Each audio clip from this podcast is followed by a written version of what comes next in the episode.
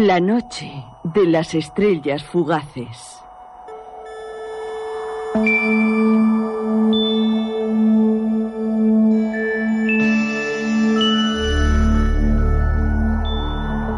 Un programa escrito y dirigido por Juan José Plams.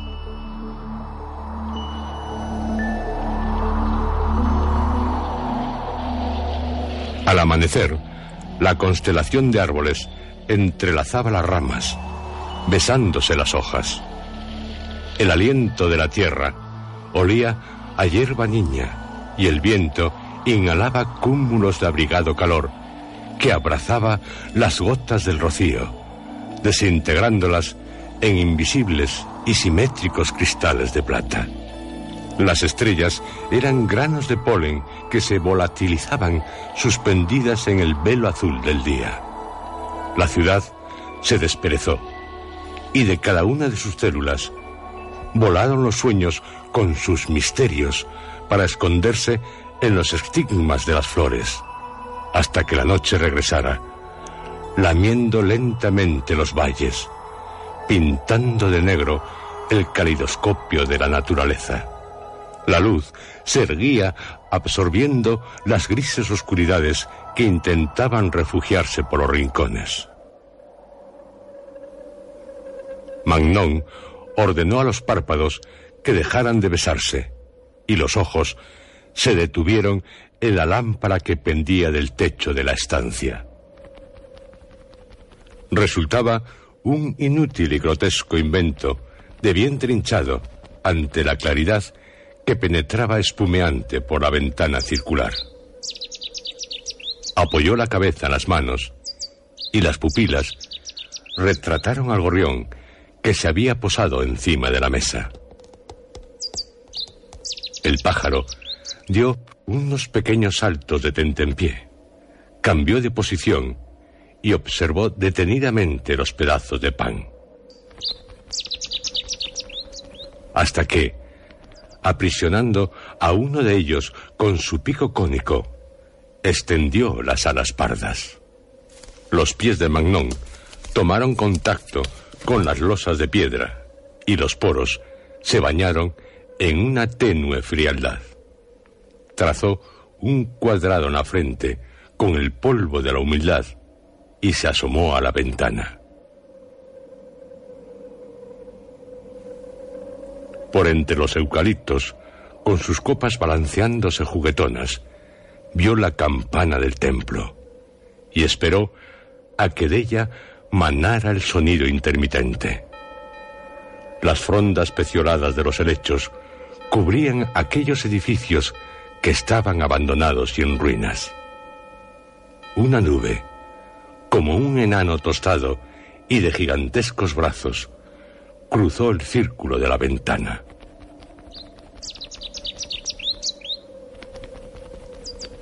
Pájaro retornó por otros pedazos de pan y Magnon vistió su cuerpo con una túnica blanca y salió a un ancho y paralepípedo pasillo.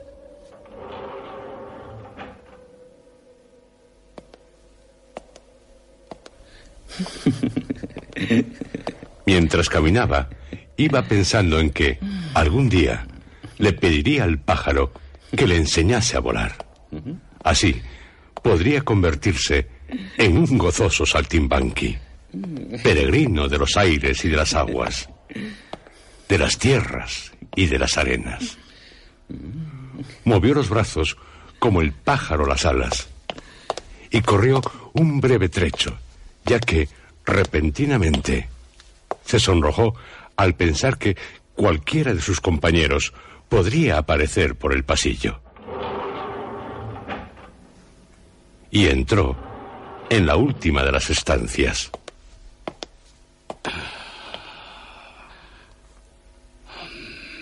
En ella se hallaba el anciano, tendido sobre el lecho, totalmente rígido. Apenas se notaba en su pecho desnudo el sub y baja del mecanismo de la respiración. Sus ojos, cerrados, habían sido dibujados con bondad. Magnón se sentó en el suelo y aguardó a que el anciano volviera del más allá. Se preguntó cómo podía encontrarse tan pacífico de espíritu si aquel sería su gran día. Tal vez la razón de su tranquilidad era la sensación de paz que siempre le donaba su maestro. Las manos del anciano comenzaron a moverse y sus dedos crujieron, como si hubieran estado fosilizados, como si volvieran de un pasado perdido en el tiempo o de un futuro interrogante, lleno de preguntas que únicamente pueden ser respondidas con exactitud en ese devenir y nunca en un presente que ata las mentes a su instante. He ido a las lunas y en cada una de ellas había una rosa verde. Rosas verdes. ¿Sabes lo que significan las lunas? Oh, no, maestro. Felicidad. Felicidad. ¿Qué es? Ah, ese éxtasis de los sentidos, ese oasis capulino, ese soplar de los jugos y ese deslizarse de la espuma de la savia del ser. Felicidad hoy es que triunfes en tu misión. Discípulo, no envidies a la nube que lleva en sus entrañas a un espíritu. La nube, aunque en el aire, está condenada a girar alrededor del planeta. En cambio, tú podrás viajar por los espacios, atravesar las luces y las tinieblas del universo, poseer el goce del estar y del no estar. Ante la triste y pura mirada de Magnón, el anciano sonrió. sé lo que en estos momentos circula por tu cerebro. No es necesario que me digas nada, porque te leo telepáticamente. Eres joven aún, Magnón. ¿Te gustaría atravesar los espacios como el pájaro va de árbol en árbol? ¿Y qué es ir de árbol en árbol? Fatiga porque a cada rama sigue otra rama, a cada árbol otro árbol, a cada bosque otro bosque. Es una rueda sin principio ni fin, porque el fin está en el principio, porque el principio está en el fin. Ah, esas son pequeñas distracciones infantiles. Trata de desalojar de ti tales deseos, porque estás por encima de ellos. Es hora de meditar. Y Magnón ayudó al anciano a colocarse la túnica. Sígueme. En el templo, con aquellas primeras claridades, Magnón sentía en su nuca el peso de todos los ojos de sus compañeros. Aquel amanecer, teñido de diamante y que penetraba horizontal por entre las columnas graníticas, le embriagaba los sentidos. Era como un vino suave, como una cascada de aromas, como un torrente de esencias. Por sus mejillas comenzaron a resbalar cálidas lágrimas que trazaban caminos de esperanza. Retrocedió en el tiempo y, en su cerebro, las imágenes de los primeros días de su aprendizaje se proyectaron diáfanamente. Habían pasado varios años desde que le fue revelado el lugar al cual debía dirigirse. Allí le sería enseñado todo lo necesario para llevar a cabo la misión que le había asignado la hermandad.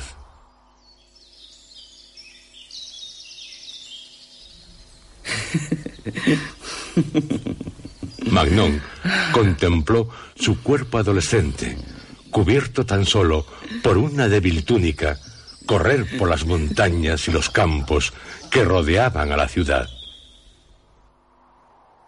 Miles de horas estudiando y profundizando en las más primitivas enseñanzas le habían destacado entre sus condiscípulos.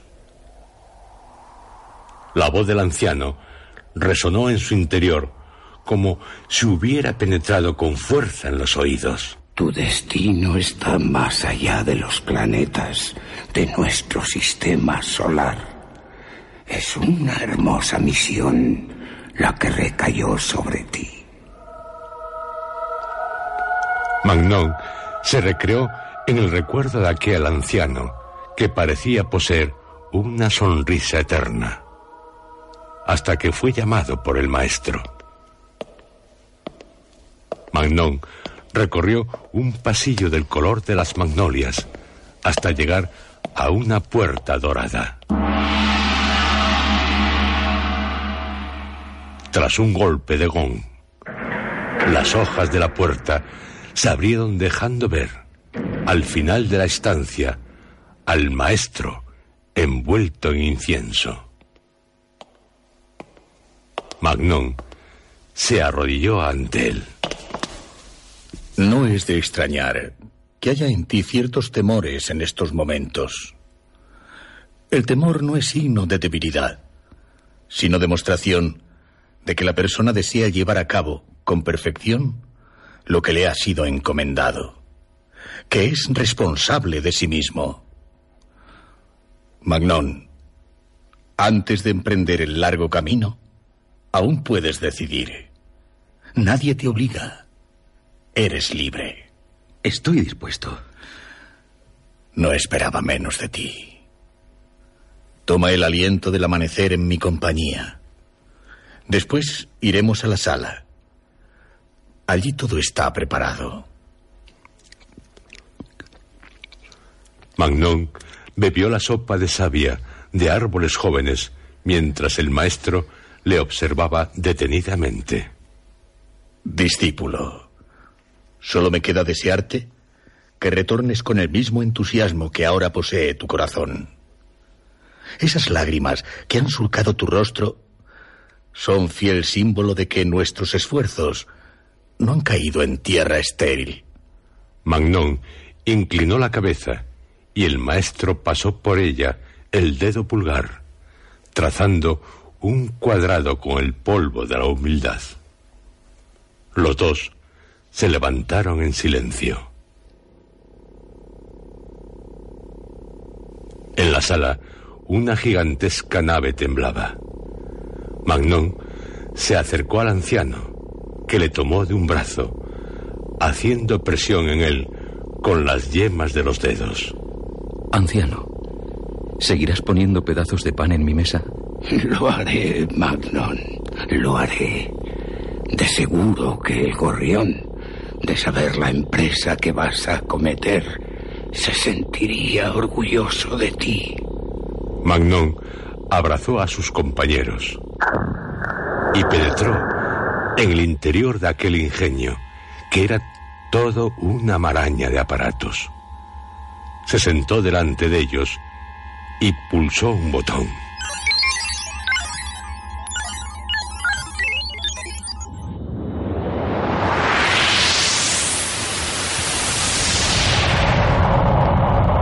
Se encendieron, formando un arco iris, y a los pocos instantes, el amanecer se hizo mañana, la mañana se hizo tarde, y la tarde se cubrió de tinieblas, y llegó la noche del universo, mientras un pájaro revoloteaba y el capullo construido por los motores se esfumaba. Magnon llegó hasta una cámara blanca y sus ojos admiraron el contenido. por medio de una potente lente. Un conglomerado de prótidos se reflejaba en sus pupilas. Pasó con cuidado las manos por la lente, como si aquel leve contacto pudiera dañar el motivo de su misión. Llevarás la vida, y el lugar asignado, ahora muerto, será fecundo. Es la copulación del universo. Esa es la misión, gran riqueza, que nos corresponde a todas las civilizaciones cuando alcanzamos el grado suficiente para tal menester. Pero la empresa no ha de ser motivo de orgullo. Siempre hemos de tener presente que así como nosotros lo hacemos ahora, otros lo hicieron por nosotros. El universo es lo que ha de unirnos porque formamos parte de él. Magnon, tú eres uno de los predestinados para, como las abejas recogen el polen de las flores en los pelos de sus extremidades, germinar lo no germinado, lo que espera. Ten la sencillez de quien nos ha creado y creó este todo que es el cosmos con su infinita y maravillosa sabiduría.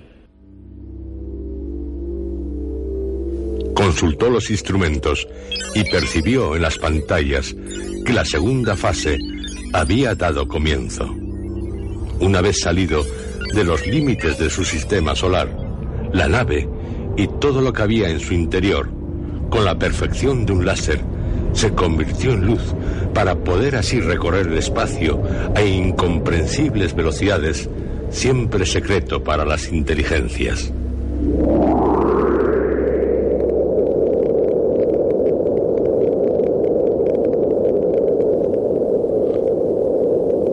Cuando Magnon notó que su cuerpo volvía a tener tres dimensiones, suspiró aliviado.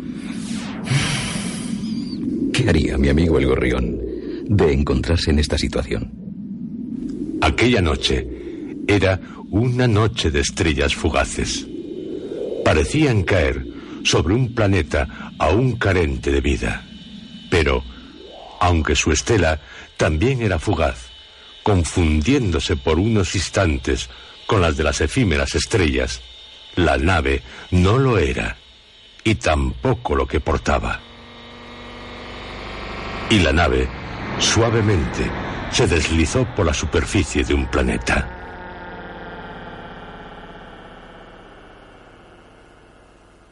Alrededor de un sol hay nueve astros.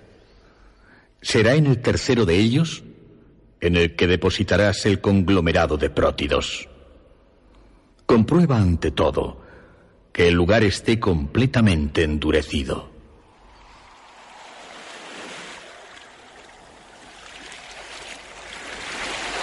Así lo hizo Magnon, palpando el suelo, tomando unas piedras, y sacó de la nave la pequeña cámara blanca. Una superficie verde y azul rompía con la tonalidad rojiza en la que había descendido. Magnon penetró a través de aquel elemento, notando las caricias de las olas en sus pies. Abrió la cámara y el conglomerado de prótidos se hundió en el agua. La misión no es tan fácil como parece en un principio. Hemos de someteros a los predestinados a infinidad de pruebas para estar seguros de que responderéis. Hay que adiestraros en una moral estricta que os impida robar el principio de la vida.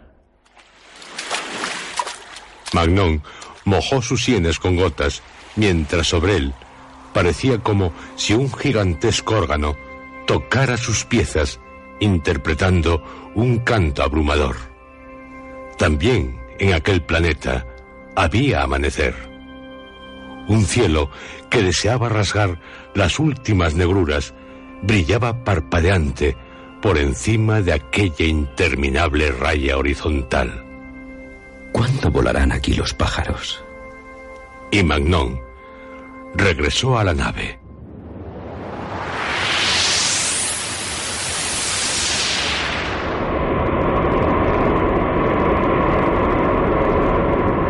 La nave tembló. Miles de kilómetros más allá, volvería a ser luz. Magnum retornaría a su planeta, a su ciudad, a su célula. Y el gorrión les saludaría con el color rosado del alba.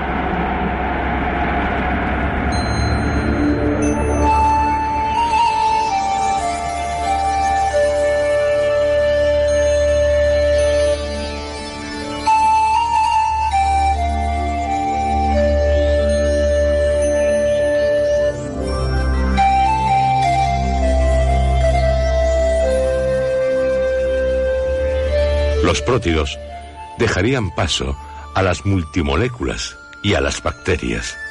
Después, las amebas, los volvocanes, las algas azules, los radiolarios, los flagelados, las ovas y los espongiarios recorrerían el mar. Aparecerían los arácnidos, los ammonites, las salamandras, hasta que un día la vida emprendió senderos por la superficie endurecida y por los aires. Y así, una vez concluido el ciclo primario, un ser se maravilló de cuanto le rodeaba, el hombre. Y un hombre, pasados miles y miles de años, también oiría decirle a un maestro antes de viajar a otro planeta. Llevarás la vida y el lugar asignado, ahora muerto, será fecundado. Es la copulación del universo. Esa es la misión, gran riqueza, que nos corresponde a todas las civilizaciones.